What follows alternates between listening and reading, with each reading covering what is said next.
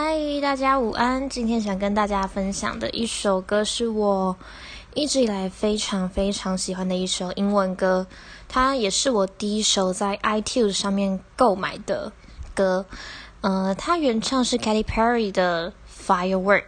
那我最喜欢的版本是一个很有名的 YouTube 上很有名的 cover 歌手，叫做 Madly Bailey，他翻唱的版本。这个版本也蛮有名的，上 YouTube 搜寻 Firework Cover 就应该会出现。这个歌手她长得很漂亮，然后我喜欢她的歌声。虽然她翻她翻唱的每一首歌，就是有很有她自己的味道，跟原唱非常的不同。应该说她她 cover 过的歌，我觉得都变得很像她自己的另外一首她的歌。对我很喜欢。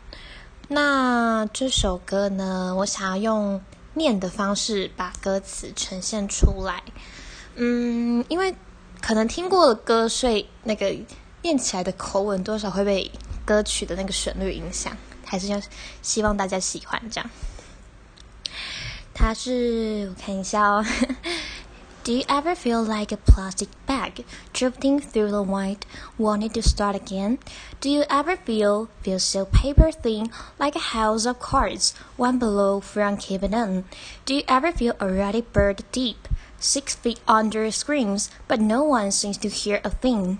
Do you ever do you know what do you know that there's still a chance for you, cause there's a spark in you? You're just gonna ignite the light and let it shine just on the night like the 4th of July. Cause baby, you're the firework. Come on, show them what you're worth. Make them go, oh, as you shoot across the sky. Baby, you're a firework. Come on, let, co- let your colors burst. Make them go, oh, you're gonna leave, you're gonna live and falling down on, falling down on. You don't have to feel like a waste of space.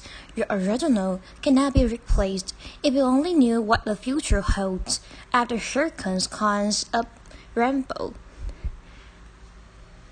谢谢大家，希望大家赶快去听一下这首歌喽，这是我非常推荐的一首歌。